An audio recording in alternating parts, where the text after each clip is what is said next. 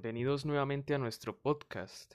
Yo soy Juan Alejandro Mora y nos acompaña como siempre el resto del equipo. Pero lo mejor es que cada uno se presente, así que empecemos por ti, Valentina.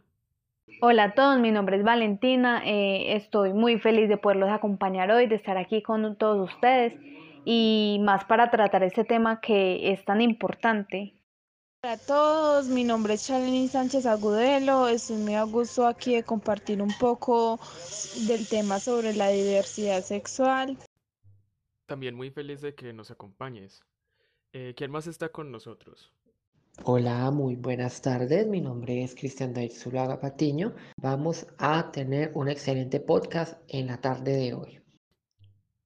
Bueno, muchachos, como dijo Valentina, vamos a estar hablando de un tema muy importante y sobre todo muy interesante. Vamos a estar tratando el tema de la diversidad sexual y de género. Esto hace referencia a la posibilidad que tiene una persona de vivir su orientación sexual e identidad de género de manera libre, y vamos a estar abordando estos temas desde una perspectiva integral de las temáticas y conceptualizaciones fundamentales en torno al género, a la sexualidad y a la diversidad. Además, analizaremos las problemáticas que se generan a raíz de la homofobia y discriminación también que se presenta día a día en nuestra sociedad.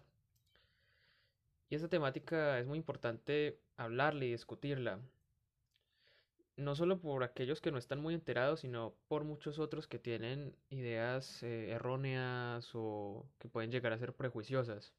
Así que para empezar me gustaría hacerles una pregunta. ¿Qué es realmente la diversidad sexual y en especial cuál es la diferencia con la identidad de género? ¿Qué me pueden contar sobre esto? Bueno, esto es refiriéndose a uno mismo, el género del que se siente formar parte o del que se siente identificado como la manera de expresarse. El género no se limita únicamente por la genitalidad del individuo y es independiente de sus preferencias sexuales. Eh, muy buen aporte, es totalmente cierto lo que dices. Eh, la diversidad es algo que nos concierne a todos como seres humanos entonces debemos perder esos prejuicios hacia lo diferente.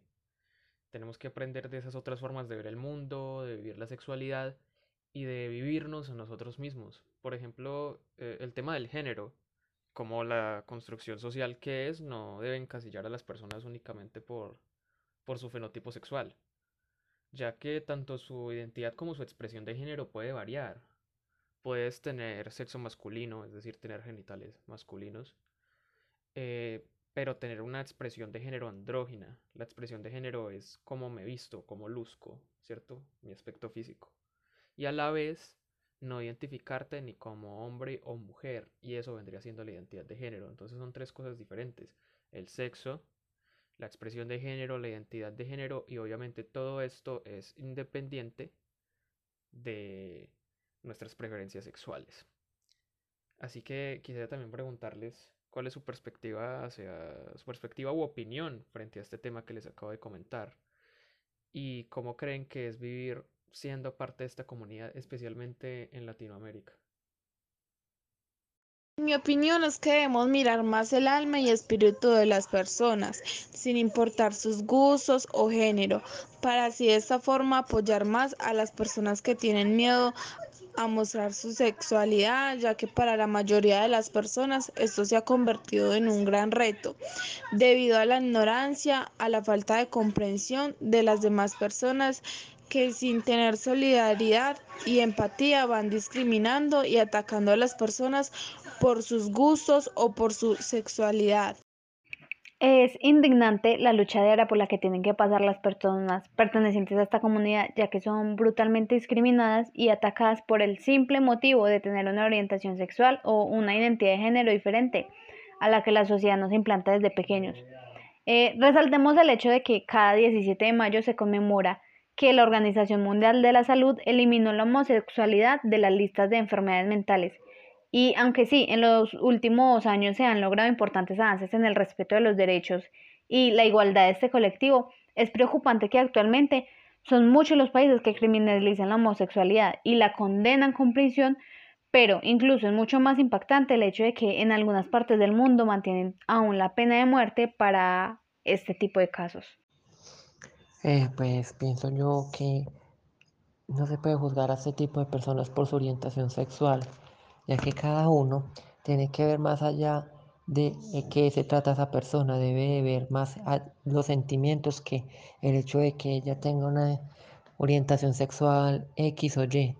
En este mundo lo más importante son los valores morales y éticos, pero lastimosamente en este mundo tan superficial se, se fijan más las personas en el hecho de que si son esto o aquello. Y esto es muy triste, esto debe cambiar esta realidad. En la antigüedad esto era visto de una manera muy negativa, porque se pensaba que era hombre con mujer y mujer con hombre. No se concebía el hecho de tener una ideología de género distinta a este énfasis. En este momento ha cambiado mucho, pero todavía siguen habiendo brechas sociales muy marcadas en este aspecto. Esto se cambia eh, tratando de cambiar la mentalidad, tratando de ver más allá las cosas y entender que cada persona es un mundo diferente y que por yo pensar diferente a esa persona no puedo venir a juzgarla y señalarla. Entonces eso es lo importante. De todo lo que hemos mencionado me gustaría destacar el asunto de la violencia hacia las personas de la comunidad LGBT que mencionaba Valentina, eh, dándonos cuenta de que son cosas que están pasando a plena luz del día y que aparte de eso suceden en pleno siglo XXI. Pero si nos ponemos a pensar, la diversidad es algo que es muy arraigado a la naturaleza humana. Entonces, ¿qué nos puede indicar que esto no sucedía antes? Entonces, ¿cómo era vista la diversidad sexual y de género en la antigüedad? Eh, Cristian, tengo entendido que tú realizaste una investigación acerca de esto. Entonces, ¿cómo era realmente la diversidad en la época? Y quisiera saber si existía algún tipo de violencia hacia estas personas. En la antigüedad esto era visto de una manera muy negativa, porque se pensaba que era hombre con mujer y mujer con hombre. No se concebía el hecho de tener una ideología de género distinta a este énfasis.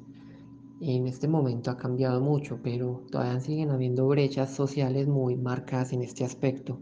Esto se cambia eh, tratando de cambiar la mentalidad, tratando de ver más allá las cosas y entender que cada persona es un mundo diferente y que por yo pensar diferente a esa persona no puedo venir a juzgarla y señalarla. Entonces eso es lo importante.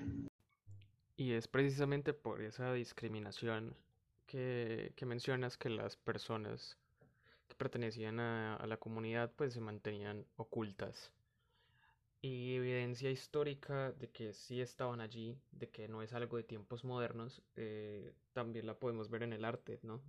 Eh, hay pinturas, hay esculturas donde aparecen personajes de aspecto andrógino, ¿cierto? Que no parecen tener un género definido, lo que nos da a entender que en ese entonces ya había personas que no se, no se sentían conforme con el sexo que les dictaba la sociedad, con el género que la sociedad les decía que debían tener.